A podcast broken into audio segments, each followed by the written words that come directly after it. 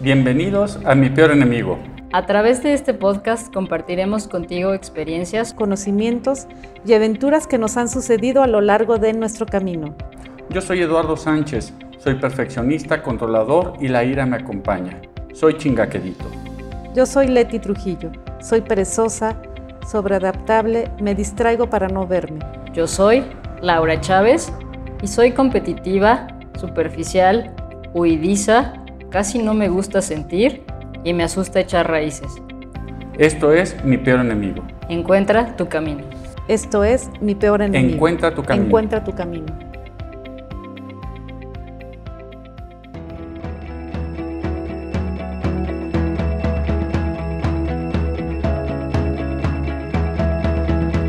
Hola amigos, ¿cómo están? Bienvenidos a su podcast favorito de desarrollo personal, Mi peor enemigo. El día de hoy traemos un tema muy interesante y para este tema nos acompaña eh, Eduardo Sánchez. Hola a todos, ¿cómo están? Me da gusto saludarles. ¿Cómo estás, Eduardo? Bastante contento, alegre. Este, creo que a diferencia de lo que he leído en redes, para mí ha sido un año, un inicio de año interesante. Este, todo enero, febrero eh, me, me han sucedido cosas positivas, algunas otras cosas pues, de, de, aprender y de crecer, pero bien en general. Muy bien. Y también nos em, acompaña Leti Trujillo. Hola Leti, ¿cómo estás? Hola, ¿cómo están todos? Les saludo con mucho gusto y estoy contenta. Estoy también entusiasmada por el tema que vamos a trabajar el día de hoy. Y muchas gracias a todos por escucharnos. Muy bien, pues bueno, les platico cómo estoy yo. Yo estoy eh, pensativa y sobre todo contenta también porque este tema es algo que me mueve mucho a mí y espero que, todos los que nos escuchan también nos puedan aportar algo de lo que piensan y, quizás poder aportar también nosotros con lo que sabemos al cómo, cómo estamos el día de hoy en este tema. ¿Cuál es, ¿Cuál es el tema? Y bueno, vamos a hablar el día de hoy del 9 de marzo. Y el título del, podcast del día de hoy es El 9, Nadie se mueve. Órale, título bien conocido ya. El 9, Nadie se mueve, ¿no? Aunque ahorita que dijiste Nadie se mueve, bueno, yo sí me voy a mover.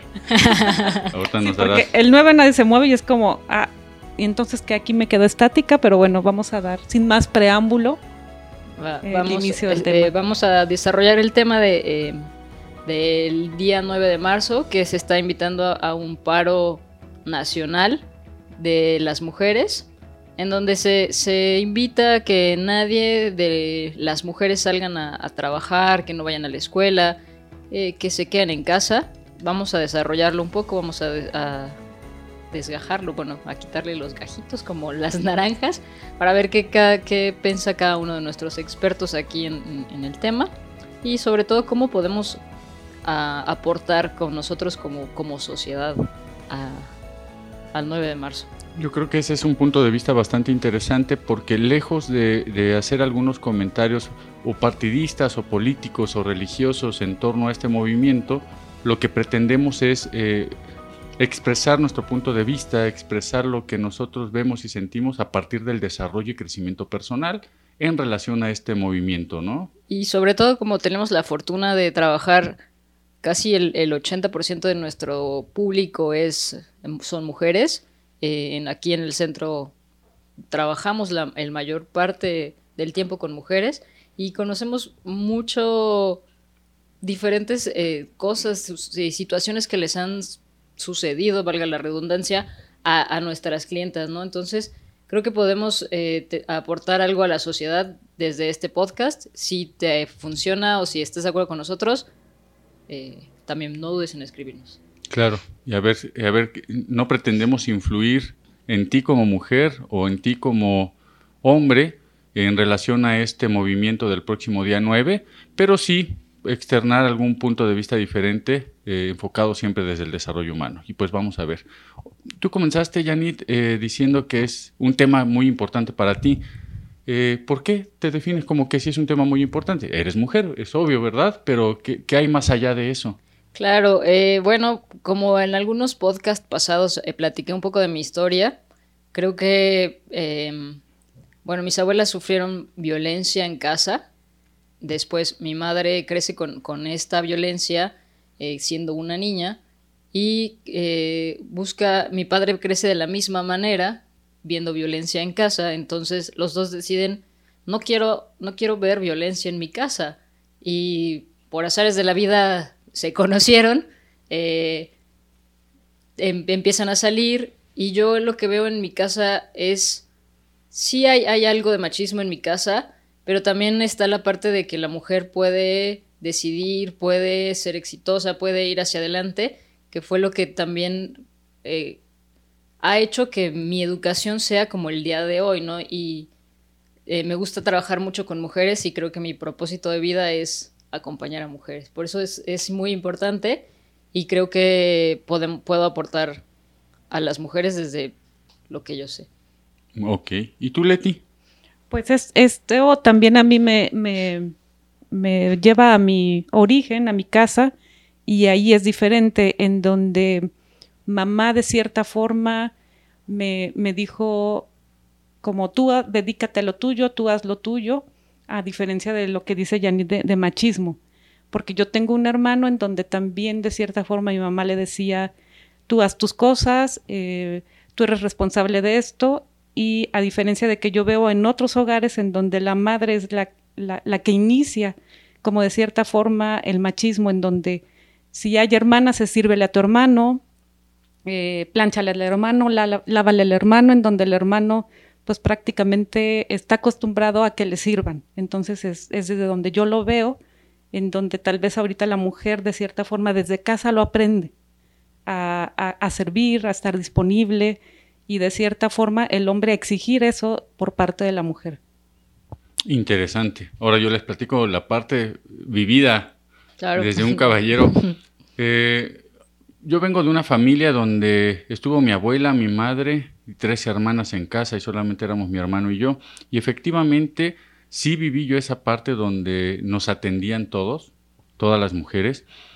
Eh, pero algo que me resulta muy interesante mencionar es que sí efectivamente cuando hay una formación de ese tipo eh, es una formación inconsciente, no es una formación consciente. En el caso de mi madre, pues ella fue educada de la misma manera. Mi madre eh, es de la sierra del estado de Hidalgo. Entonces, no sé si llamar como una, una formación machista o es una usos y costumbres de, antes, ¿no? Pero antes es hay que servirle al hombre. Hoy le decimos machismo, pero finalmente han sido eh, formas de estar eh, educando a la gente por años, ¿no? Que hoy lo vemos diferente. Lo que sí quiero resaltar aquí es que lejos de, esa, de ese tipo de formación hacia mis hermanas, que es atender al hombre y hacia mí ser atendido por mujeres, algo que siempre nos a mí como hombre me inculcó mi madre es el respeto a la mujer, ¿no? Entonces, de alguna manera sí es importante también tomar esa, eh, eh, tomar en cuenta esa parte. No creo que sea nada más este, e, en esa formación inconsciente de eh, hombres y mujeres, sino también ese respeto, ¿no? Mi madre siempre y, su y me acuerdo su frase siempre era una mujer no se le toca ni con el pétalo de una rosa, ¿no? Y siempre fui formado así, ¿no? Entonces lo hago. Yo creo, yo creo que sí crecí con con una educación machista, sí, sí, yo puedo reconocerlo, a través de los años he modificado muchas cosas en mí, en mi hacer, en mi relación con mi esposa, con mis hijas. Eh, eh, digo, tengo dos hijas mujeres, entonces en casa son mi esposa, dos hijas y tengo tres perritas, entonces estoy rodeado de mujeres. Y, este, y sí, mi, mi, mi forma de ver la vida en cuanto a la parte femenina, pues es, es diferente. Muy bien. Interesante cómo crecimos en tres hogares diferentes, con costumbres diferentes y seguramente los que nos escuchan crecieron diferente a nosotros, ¿no? Seguro. Entonces, la forma, creo que aquí eh, algo coincidimos, es como el cómo nos educaron, ¿no? Eh, la educación viene desde casa, viene desde tanto mamá como papá. Como mujer, como, como era mamá en casa y ah, como niños, pues hacemos casi siempre lo que vemos enfrente, ¿no? Mamá, si mamá era una persona que quería ir adelante, pues probablemente nosotros como niños o vamos a ir hacia adelante y vamos a, tener ese ejemplo y es lo que vamos a hacer, es lo que vemos en casa. Sí, así es. Sí, el ser humano tiende a reproducir lo que aprendió, no hay, no hay otra. Pero por eso el desarrollo humano es lo que te permite ver que de lo que aprendiste puedes em, desarrollarlo para convertirlo en una mejor versión o qué es de lo que no aprendiste que hoy te das cuenta que te hace falta y puedes aprenderlo. Nunca es tarde. Siempre a partir del día de hoy puedes hacer cosas diferentes que te permitan avanzar. Y como realmente ahora vamos a estar, eh, no sé si repitiendo, pero sí por lo menos eh, sacando en nuestras relaciones personales todo lo que hemos aprendido en la infancia, depende qué aprendiste en tu infancia, va a ser mucho de las relaciones, que no está determinado.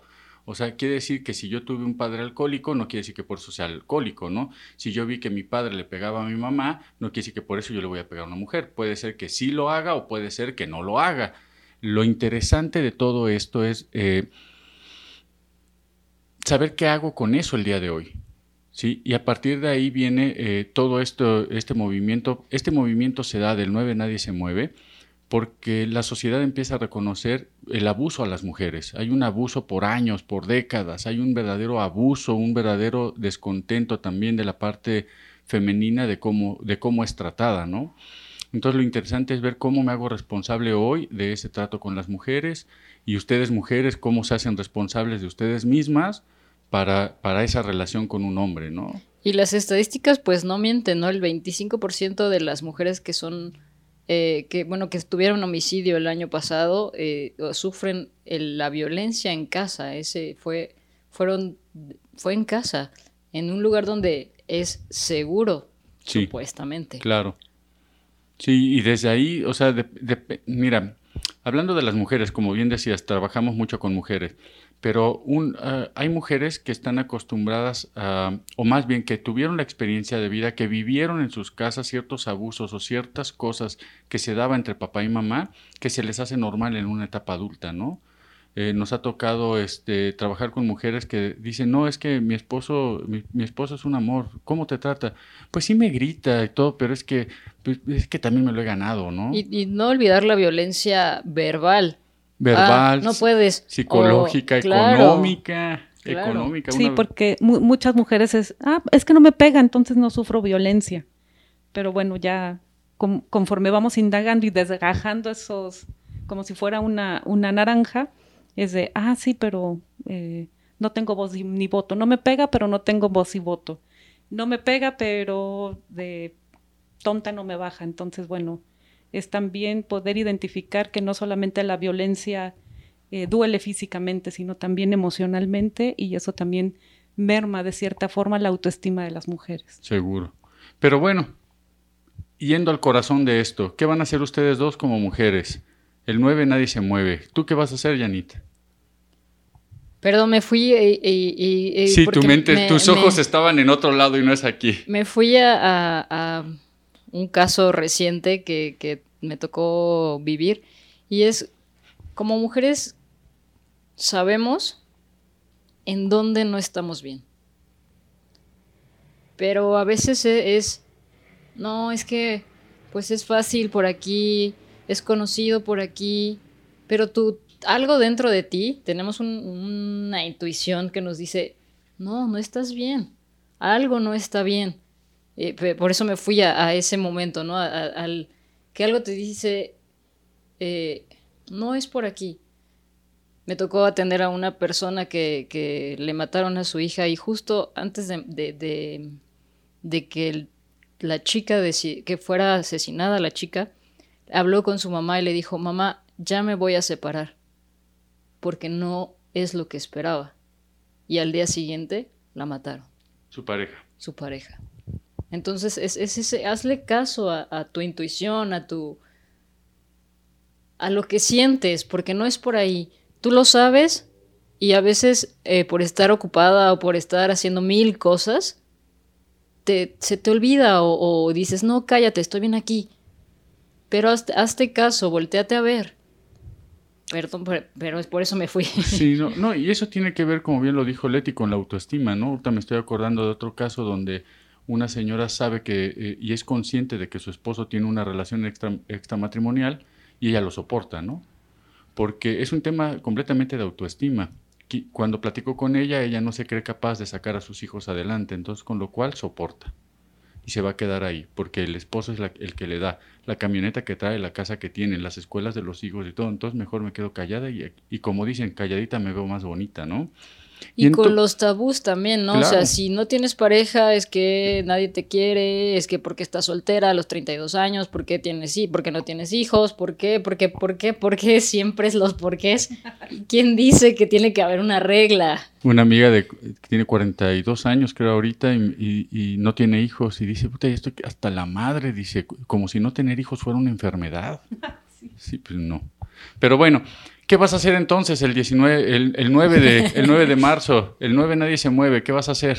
Yo creo que eh, voy a dar mi opinión. Que, por cierto, perdón, antes te voy les voy a eh, un contexto. Eh, aquí en Ledusco, el día 9, Laura tiene que dar un taller de 6 de la tarde a 9 de la noche. Y, no es que tiene, estaba programado sin saber. No, tiene que darlo porque es la responsable de dar ese taller y está ah. programado de 6 a 9. Por eso yo ahora le pregunto ya, ¿qué vas a hacer ese día? ¿Va a venir a trabajar? ¿No va a venir a trabajar? ¿Va a dar el taller? ¿No va a dar el taller? Eh, ¿qué, va a hacer de tu vida para saber qué voy a hacer aquí sin ti? Mira, bueno, yo eh, voy a unirme al, al movimiento, pero no desde el no moverme, como dijo Leti al inicio, ¿no? O sea, hay actividades que a mí me gusta hacer, que me benefician, que veo que son para mí. Por ejemplo, me levanto a hacer ejercicio todos los días. Eso es para ti. Eso es para mí. Entonces, eh, eh, voy a hacer esas actividades que me llenan, que me, que me aportan algo a mí, a mi, a mi forma de ver la vida, en mi autoestima, en todo, todas esas actividades que me nutren como, como mujer. ¿En qué parte no te vas a mover? ¿En qué parte no me voy a mover? Ya te estoy coachando. ¿En qué parte no te vas a mover? Porque vas bastante bien. O sea, el 9 nadie se mueve. A mí se, me hace un movimiento súper interesante para, para darnos cuenta de lo que necesitamos a las mujeres. Pero bien dices, el, no como dijo la diputada, no es que te quedes a tu, en tu casa y que te gane la tentación de lavar trastes, sino que, ¿sabes qué? No es no moverme, me voy a mover en lo que a mí me gusta me voy a hacer ejercicio, me voy a desayunar, me voy a hacer algo de lo que a mí me gusta, ¿no? Pero ¿en qué parte no te vas a mover? ¿En qué parte no me voy a mover? Es en... No lo había pensado. Pero bueno, podemos eh, continuar con Leti y ahorita te contesto. pero, pero, no, es que si no se me va A ver, échele. Sí. Algo en lo que yo he estado de cierta forma analizando es la parte medular que creo que era la idea de este movimiento. Y la idea de este movimiento es como imaginarnos en una película y qué pasa si de repente, así como aspiradora, desaparecen las mujeres. Entonces voy a mi casa y ya no está mi mamá. Volteo y ya no está mi hermana. Eh, volteo y ya no está mi maestra. Y volteo y ya no está mi compañera. Es como esa idea de qué pasa si un día, el 9 de marzo, volteas y no hay ninguna mujer, o sea, ¿qué, ¿qué, impacto? Yo creo que va desde ahí la parte medular, es qué pasa si la mujer no existiera. O sea, ¿qué pasa si la mujer desaparece? Entonces, de cierta forma está desapareciendo y estamos siendo este, poco empáticos, poco, ah, ah, me vale, ¿no? Y yo sigo con mi vida. Es de cierta forma detenerse, hacer una pausa y mirar exactamente qué es lo que está pasando. Creo que, que esa es la parte medular de este movimiento, es qué pasa si ninguna mujer está en donde yo estoy acostumbrada o acostumbrado a ver. Es que no nos damos cuenta porque están. Tampoco podemos creer que no van a estar, o sea, que, van a desaparecer. Eh, el, el, tema aquí es, yo vi hace poco una imagen de una editorial, perdón, de Grupo Milenio, donde dice, saca una foto súper interesante, saca una foto de todo su equipo de trabajo, este, este comunicador, y no sé, son alrededor de 15 personas que hacen posible un noticiero. Y dice, esta es la foto de todo el equipo. Y al lado pone una foto sin mujeres. Se quedaron tres hombres. Y dice, y con ellos, el día 9 tengo que sacar el noticiero. No sé qué voy a hacer, pero tengo que sacar el noticiero para la gente. Entonces es ahí donde empieza a generarse la conciencia de, lo que aportan las mujeres al mundo, ¿no? Por eso te decía, ¿y tú cómo no te vas a mover? Digo, yo, yo lo que he platicado con Laura, Laura no va, no, va a no va a venir a dar el taller, eh, ha suspendido su taller porque es ahí donde ella se, se, manifiesta, ¿no? Leti tampoco va a venir. Ese día solamente vendremos dos caballeros aquí a Ledusco a trabajar. Y entonces es donde me voy a dar cuenta que voy a hacer nada más con dos para hacer lo que tengo que hacer aquí en Ledusco, ¿no? Y eso es lo, eh, a mí me parece que ese es el corazón del movimiento, ¿no? No es que te quedes en casa y que te gane la tentación de lavar trastes, ¿no? Sino más bien eh, que nos demos cuenta como hombres eh, la importancia de la mujer para que a partir de ahí tengamos una conciencia colectiva diferente en cuanto al, cuidado y protección también de, la, de las mujeres, ¿no? Y ahorita mm, mencionaste hombres, pero también las mujeres darse cuenta ¿qué pasa si mi compañera no está? Porque de cierta forma también las mujeres nos hemos vuelto eh, poco empáticas, nuevamente lo vuelvo a repetir. Quítale el poco, Leti. Sí, em, Cero empáticas. Cero empáticas en donde no me importa que la de al lado esté sufriendo. No sé, es que es de esa forma, quien sí vaya a acudir a su lugar de trabajo, acuda donde tenga que ir, ¿qué pasa cuando voltea y se da cuenta que ya no está esa mujer?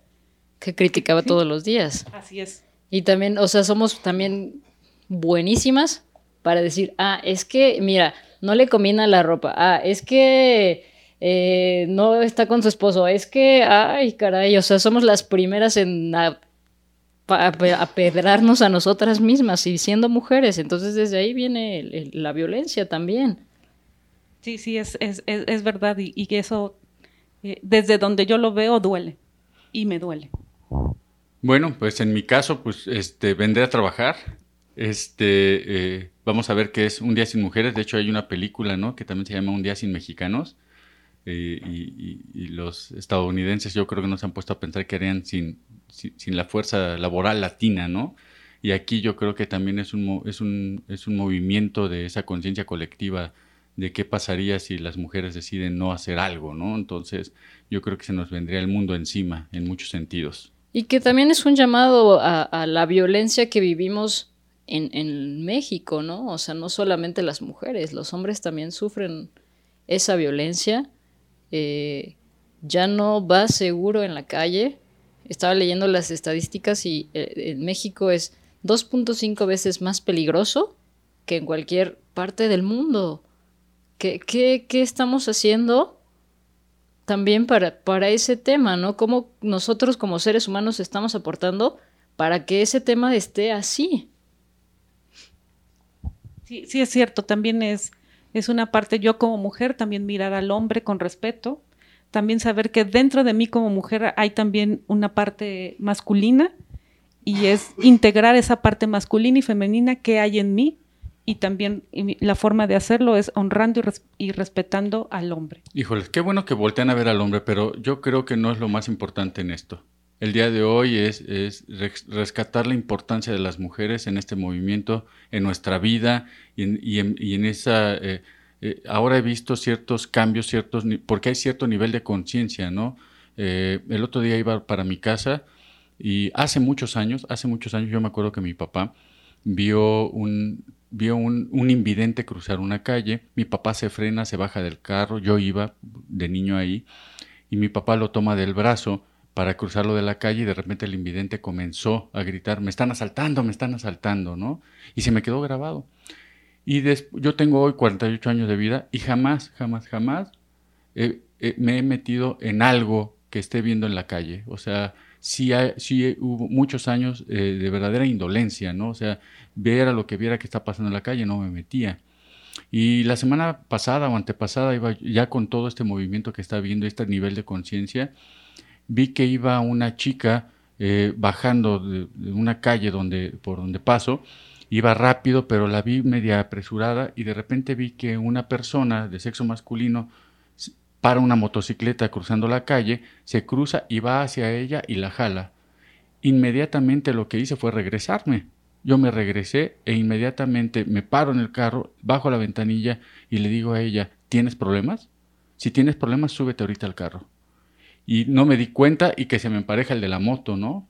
Y me dice, señor, no se meta, es mi esposa. Y que le digo, ¿y qué, te sea tu esposa, estúpido? No la puedes tratar así.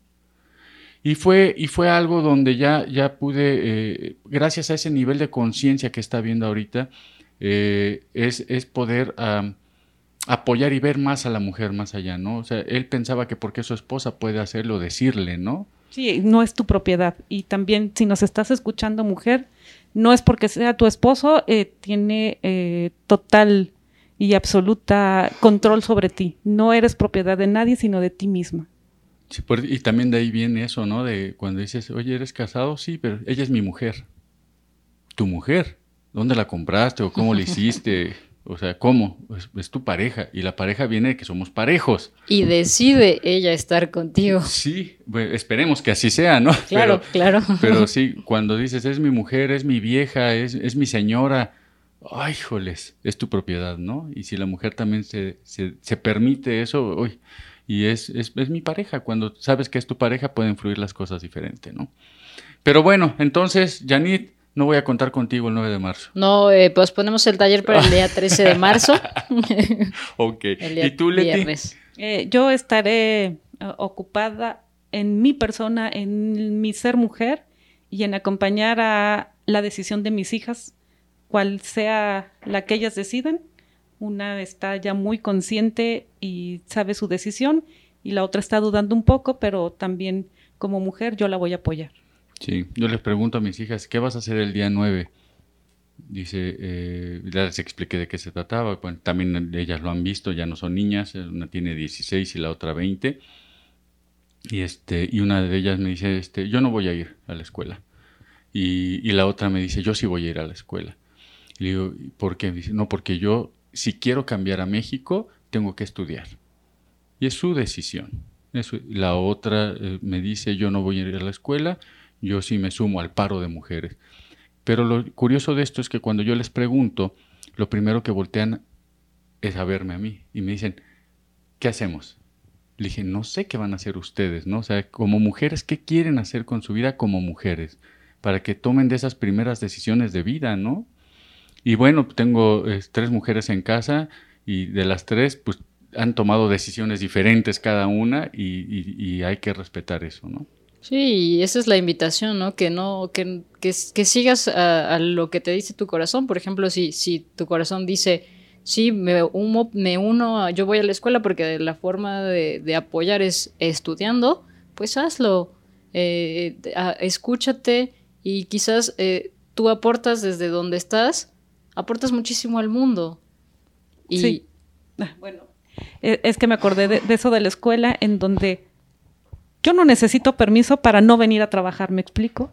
Porque de cierta forma ahorita ya que el instituto fulano de tal ya se unió y no pasa nada, no van a tener represalias, se les va a pagar su... Espérame, ¿quién te está diciendo y quién te está pidiendo ayuda, no? Por mi parte, yo tomo mi responsabilidad y asumo la consecuencia de no venir a trabajar. Sí. Interesante, ¿verdad? Pero bueno, pues vamos a empezar a concluir esto. ¿Con qué mensaje te quedas, Laura? Bueno, pues mi invitación no es solo para las mujeres, sino es para la sociedad eh, en general. Tú como persona que nos escuchas, ¿qué estás haciendo para mejorar el país en donde estamos y el mundo en donde vivimos? Sí, ¿cómo contribuyes, no? ¿Cómo contribuyes? Desde donde sea la labor, sea lo que haga lo que hagas, ¿qué estás haciendo para que este mundo sea mejor? Interesante. Así es, y que no nada más sea el 9 sino que todos los días de tu vida, cuando te levantes, es qué voy a aportar de mí para que esto sea diferente. Genial. ¿Y tú, Leti, cuál sería tu mensaje final? Ese. Ese también lo mismo. Sí, no, de, que todos los días eh, veas hacia, hacia adentro en qué puedes aportar. Que no te quedes cruzada de brazos y ah, que veas la vida pasar sin hacer algo al respecto. Entonces es Sí, adelante. Y también una, invitación a, seguirnos conociendo. Aunque somos muy repetitivos en este podcast, si no nos conocemos, es muy difícil que podamos llevar algo, nuestro mejor eh, fuerza, nuestra mejor, eh, si me pueden ayudar con la palabra, nuestra mejor versión de nosotros. Sí, justo esa es la palabra. O sea, si yo no sé en qué estoy mal, en cuál es mi lado oscuro, qué es lo que tengo que trabajar, es muy difícil que vaya a la vida aportando mi mejor versión. Claro. Sí, ahorita que hablaste de obscuridades, si, si no has llevado nunca luz a esa oscuridad, entonces no podrás llevar luz al mundo. Genial, hay mucho trabajo que hacer y bueno, pues en eso estamos también nosotros aquí en Ledusco, contribuyendo de alguna manera al crecimiento y desarrollo de las personas y en especial de las mujeres, por lo cual yo les invito a, acudir aquí a Ledusco. Y yo me quedo con el apoyo completo a, las mujeres el día 9. Eh, mi compromiso es trabajar el doble el día 9 este, y, apoyo completo ah, emocional y económicamente todo este, este movimiento, ¿no? Pues muchísimas gracias por todo. Gracias. Y nos vemos pronto. Antes de, concluir, me gustaría decir una última frase. Es, si tú no sabes por qué estás haciendo lo que estás haciendo, y me refiero si hay una persona que quiere trabajar, quizás se da cuenta que él, él es violento o que ella es violenta y no sabe por qué, es, es una invitación para que te autoconozcas y conozcas el origen y puedas hacer un cambio. Aquí las puertas están abiertas, eh, no tenemos juicios hacia nadie, seas hombre o seas mujer, y a trabajar, porque solamente es así como podremos hacer los cambios. Así es. Pues muchas gracias a todos por escucharnos. Eh, nos vamos a ver pronto. La próxima semana habrá este otro podcast, otro episodio. Este, vamos a ver, se lo vamos a preparar con mucho ánimo y mucho amor para ustedes. Y bueno, la chica de las redes sociales, ahora sí. Muchas gracias por escucharnos y recuerden seguirnos en nuestras redes sociales. Estamos en Facebook como Ledusco Life Center, en YouTube como Ledusco Life Center, en Instagram como Ledusco. Nuestra página web es www.ledusco.com.mx y nuestro número de WhatsApp es 462-230-2030. Ok, pues hasta pronto, muchas gracias y nos vemos, nos escuchamos próximamente. Bye bye, nos escuchamos.